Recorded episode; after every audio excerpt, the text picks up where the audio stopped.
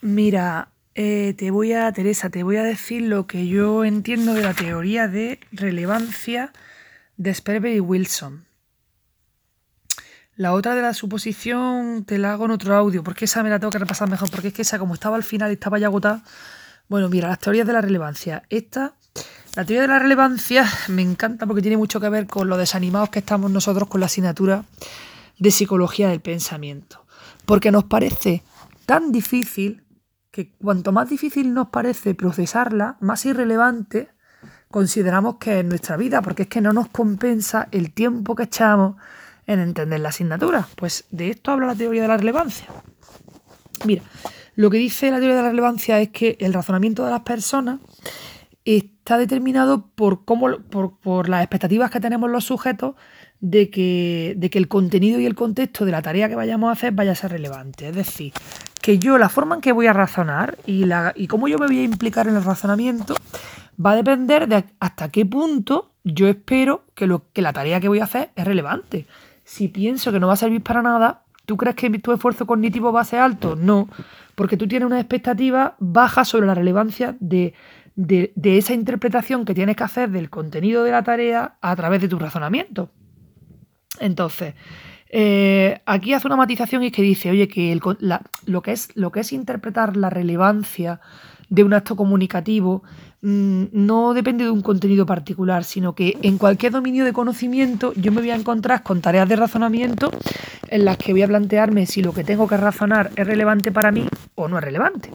Y entonces Perber y Wilson pues eh, establecen como dos principios cognitivos de relevancia. Un primer principio cognitivo y un primer segundo principio el primero se llama principio cognitivo de relevancia, primer principio cognitivo de relevancia, y el segundo se llama segundo principio comunicativo de relevancia. Y un poco estos principios eh, de relevancia son el punto de partida de la teoría. Entonces, el, primer principio cognitivo de relevancia lo que presupone es que eh, los procesos cognitivos que yo tengo cuando razono, pues se van a guiar por la información que sea más relevante para mí en, un momento determinado. Eh, y, y, yo estos procesos cognitivos de mi razonamiento, pues los voy a. los voy a procesar en un contexto en el que mi intención es maximizar la relevancia de este proceso informativo. Vaya, que el primer principio cognitivo de relevancia lo que dice es que mm, yo me voy a ir guiando por la información que sea más relevante para mí en este momento y en este contexto preciso de mi vida. Vale. De qué va a depender que yo considere que algo es relevante como para que yo haga un esfuerzo cognitivo y lo razone. Pues va a depender de las expectativas que tiene para mí conocer esta información, es decir, qué beneficio me, produce. Oye, pues que yo, cuando tú me hablas de la selva tropical, yo aprendo un montón sobre la selva y es algo que me encanta. Y además es que mm, quiero viajar allí, entonces para mí es súper relevante escuchar hablar sobre la selva. Bueno, pues claro, mi expectativa sobre los efectos cognitivos, pues van a ser eh, mayores cuanto más relevante sea esta información para mí. Eh, y aparte, y aparte, em, va a depender también del coste cognitivo. Es decir, si a mí me va a hacer una disertación súper tocho sobre el funcionamiento de la microfauna de la selva tropical, que ni me va ni me viene, o que yo soy súper mm, negado para comprender el funcionamiento microclimático de lo que me va a explicar y va a empezar a aplicarme fórmulas matemáticas y físicas que a mí me cuesta, que mi cerebro peta cuando lo escucho, pues entonces, ¿qué pasa? Que para mí va a ser menos relevante lo que me estás diciendo, porque a lo mejor me interesa el tema, pero es que cuando empiezas a hablarme de fórmula y de no sé qué, mi cerebro desconecta. Entonces, lo que dice aquí es que la consideración de lo que es relevante va a depender de las expectativas que tenga la persona, por un lado sobre los efectos, es decir, sobre el conocimiento que va a adquirir, y por otro lado sobre el coste cognitivo que le va a implicar adquirir ese conocimiento. Entonces, cuanto mayores sean las expectativas, pues mayor va a ser la relevancia, y cuanto mayor sean los costes del procesamiento, menor, son menor es la relevancia. Así que eh, eso, si los efectos cognitivos son muy grandes, pues la relevancia es alta porque me interesa muchísimo el tema. Y si eh, el coste de procesar la información es muy bajo, perdón, es muy alto, pues entonces no me va a resultar relevante. ¿Cuál crees que va a ser la información a nivel cognitivo que para mí va a ser más relevante y más, más fácil de representar? Pues la información saliente, prominente, la que me llama la atención, ¿vale?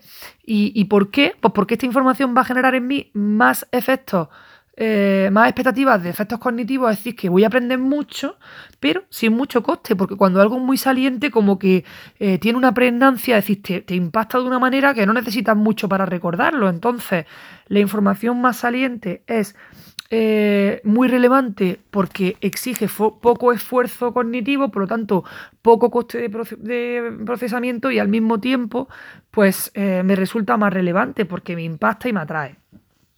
Este sería el primer principio cognitivo de relevancia. Y luego tenemos el segundo principio comunicativo de relevancia. Y aquí esto mm, a mí me recuerda un poco a las máximas conversacionales de Grice que salen en el tema 4, pero vamos, que esto es algo mm, que se da en lingüística desde el momento cero en que empieces a aprender sobre comunicación. Todo acto de comunicación transmite una presunción de su propia relevancia. Es decir, que si dos personas se ponen a hablar y se comunican, eh, entendemos que que el hecho de que se ponga en marcha el proceso de, comunicación es porque, porque para ambas personas que están implicadas eso es relevante. ¿Vale? Entonces, este principio, este segundo principio comunicativo de relevancia, lo que garantiza es que espontáneamente se ponga en marcha el principio de, comprensión ante, un acto comunicativo. Es decir, que automáticamente una persona que está escuchando a otra hablando empiece a procesar a nivel cognitivo e intente comprender lo que se le está diciendo. Hay otra cuestión distinta, que es que el emisor tenga éxito en su comunicación y que produzca los efectos adecuados en ese receptor que quiere procesar la información al mínimo coste. Pero de cualquier manera, y ahora vamos a, lo que más nos atañe a los estudiantes de psicología del pensamiento, del pensamiento, resulta que dice que Sperber y Wilson se dieron cuenta de que cuando se llevaba al contexto de laboratorio las tareas estas para estudiar el razonamiento y, y todo eso, pues se vio que las tareas eran tan artificiales que la gente, claro, se venía abajo como nosotros estudiando esta asignatura. las tareas eran tan artificiales y tan abstractas, pues que las expectativas de relevancia de los sujetos eran mínimas. Y entonces, ¿qué pasaba? Que como no se enteraban de una mierda, porque eh, todo era muy abstracto y era como muy artificial y no le veían aplicación en la vida diaria, pues los sujetos lo que hacían era que no se mojaban mucho y hacían una interpretación superficial para salir del paso, pero no se implicaban porque para ellos no había una expectativa alta de relevancia. Me estás contando algo súper abstracto, que no puedo relacionar con mi vida, que es difícil de entender, igual que psicología del pensamiento. Pues entonces, ¿qué pasa? Que yo cojo y digo, venga, pues interpreto superficialmente, salgo del paso. Y entonces, claro, Sperber y Wilson empezaron a darse cuenta de que, de que realmente, pues eso, las expectativas de relevancia de los sujetos eran mínimas. Entonces, ellos obtuvieron una conclusión, y es que em, en el caso de la tarea de selección de Wilson, porque recuerda que todo lo que estamos haciendo en el tema 5, bueno, la mitad del tema 5 es a partir de la tarea de Wilson, todos los estudios que se han hecho, bueno, pues en esta... Espérate que se me Y claro, como resulta que los sujetos se implican poco y hacen una interpretación superficial, pues a veces no llegan a, obtener una conclusión en la tarea de Wilson. ¿Cuándo consiguen obtener una conclusión? Pues, pues cuando alcanzan unas expectativas de relevancia y piensan que hacer esta tarea les va a servir para algo. Esto es lo que yo pienso, esto no es lo que dice la pregunta, pero es lo que yo creo que dice, ¿no? Entonces, en el caso de la tarea de selección, si lo piensas, la regla va a implicar que cualquier tarjeta que tenga una P va a tener un Q, una Q por el otro lado, ¿no? Eso es una regla básica de la tarea de Wason, que si hay una P por un lado, por debajo hay una Q. Luego la regla implica que en la mayoría de los contextos, pues tenemos casos de P y de Q. Y en tercer lugar, la regla contradice el supuesto de que hay casos de P y no Q. Claro, porque te dicen, en la tarea de selección de Wilson te dicen, si hay una P por un lado, por el otro tienes una Q. Entonces la regla implica que normalmente te encuentras P y Q y contradice el supuesto de que hay P y no Qs. Vale. ¿Por qué los sujetos seleccionan siempre las tarjetas P o las tarjetas P y Q? Pues porque suponen un menor coste Y entonces, claro, como la persona está haciendo una tarea de estas que es un coñazo y que no le sirve para nada, pues claro, como su nivel de expectativa es bajo, su nivel de expectativa de relevancia, ¿no? Como es bajo, pues lo que dicen es, anda niño, menos coste y esfuerzo mínimo. Si me dicen en el enunciado, si hay una P por un lado, hay una Q por otro, no me voy a poner a decir, ah, espérate, entonces voy a buscar no Q, porque así falso la regla. No, hombre, eso lo haces tú en psicología del pensamiento porque quieres aprobar. Pero el sujeto que está haciendo la tarea de Wason dice, a mí esto para qué me sirve en la vida, si esto es una abstracción, entonces esto es artificial y a mí no me sirve. Entonces, ¿qué pasa? Que eh, seleccionar la tarjeta P y la tarjeta no Q, que sería como se resuelve correctamente la tarea de Wason y que sabes que esto solo lo hacen el 15% de las personas, pues esto tiene un mayor coste cognitivo. ¿Por qué? Porque supone el procesamiento de una contradicción, por un lado, y de una negación. Eh, ya lo hemos dicho muchas veces cuando hemos hablado en el chat, ¿no? Que realmente a las personas nos cuesta procesar la negación. Procesamos mucho mejor eh, la afirmación y por eso la regla básica de los modelos implícitos es el modus ponens. Si P, entonces Q. Y todo lo que no sea el modus ponens son, eh, son modelos explícitos que se elaboran a partir del modelo implícito del modus, del modus ponens. A las personas nos cuesta mucho más procesar. no es verdad que no eres tonto nos cuesta mucho más eh, procesar eso que que nos digan eres tonto. O, por ejemplo, nos cuesta más procesar no eres eh, listo que que nos digan eres tonto. Entonces, ¿qué pasa? Que las personas nos cuesta, para nosotros tiene un mayor coste cognitivo procesar la negación. Y encima, eh, buscar P y no Q eh, sería procesar una contradicción. Entonces, tanto procesar una contradicción como procesar una negación, al final eh, tienen como consecuencia un mayor coste cognitivo. Y claro, al final las personas pues, se van a tirar por el camino fácil. Entonces, em, ¿qué pasa?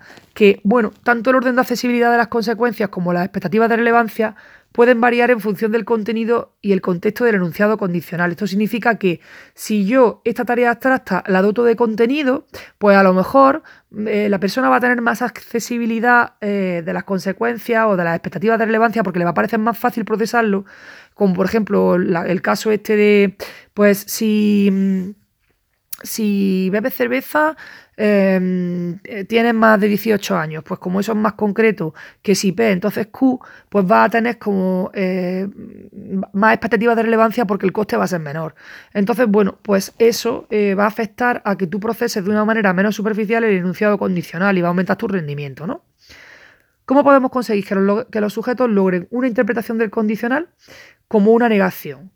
de los casos P y no Q pues haría falta, ¿vale? Que, ese procesamiento de esa información de P y no Q, pues sea tan accesible y tan rica en las expectativas de, de, la persona que lo procesa como cuando procesa P y Q. Si tú consiguieras que fuera igual de fácil procesar P y Q, si consiguieras que fuera igual de fácil que procesar P y no Q, que es más difícil porque ya hemos dicho que hay una negación y una contradicción, pues si lo consiguiera, entonces aumentaría la relevancia para la persona. ¿Y por qué aumentaría la, relevancia? Porque la relevancia depende de cuánto le interesa el contenido y de cuánto sea el coste. Entonces, si por lo menos disminuye el coste, va a aumentar la relevancia.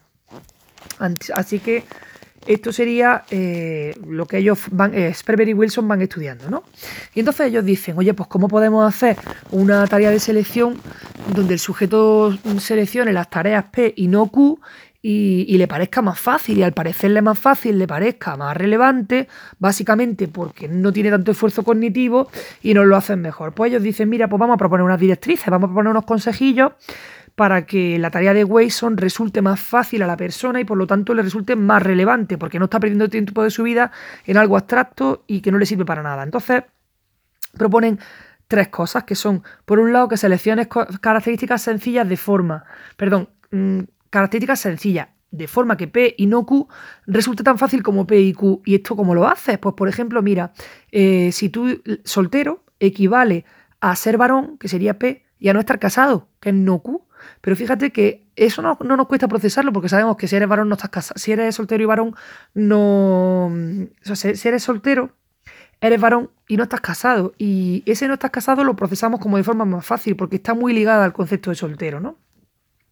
Pues esto sería una directriz que dan Sprever y Wilson para que seleccionar P y no Q sea tan fácil como seleccionar P y Q.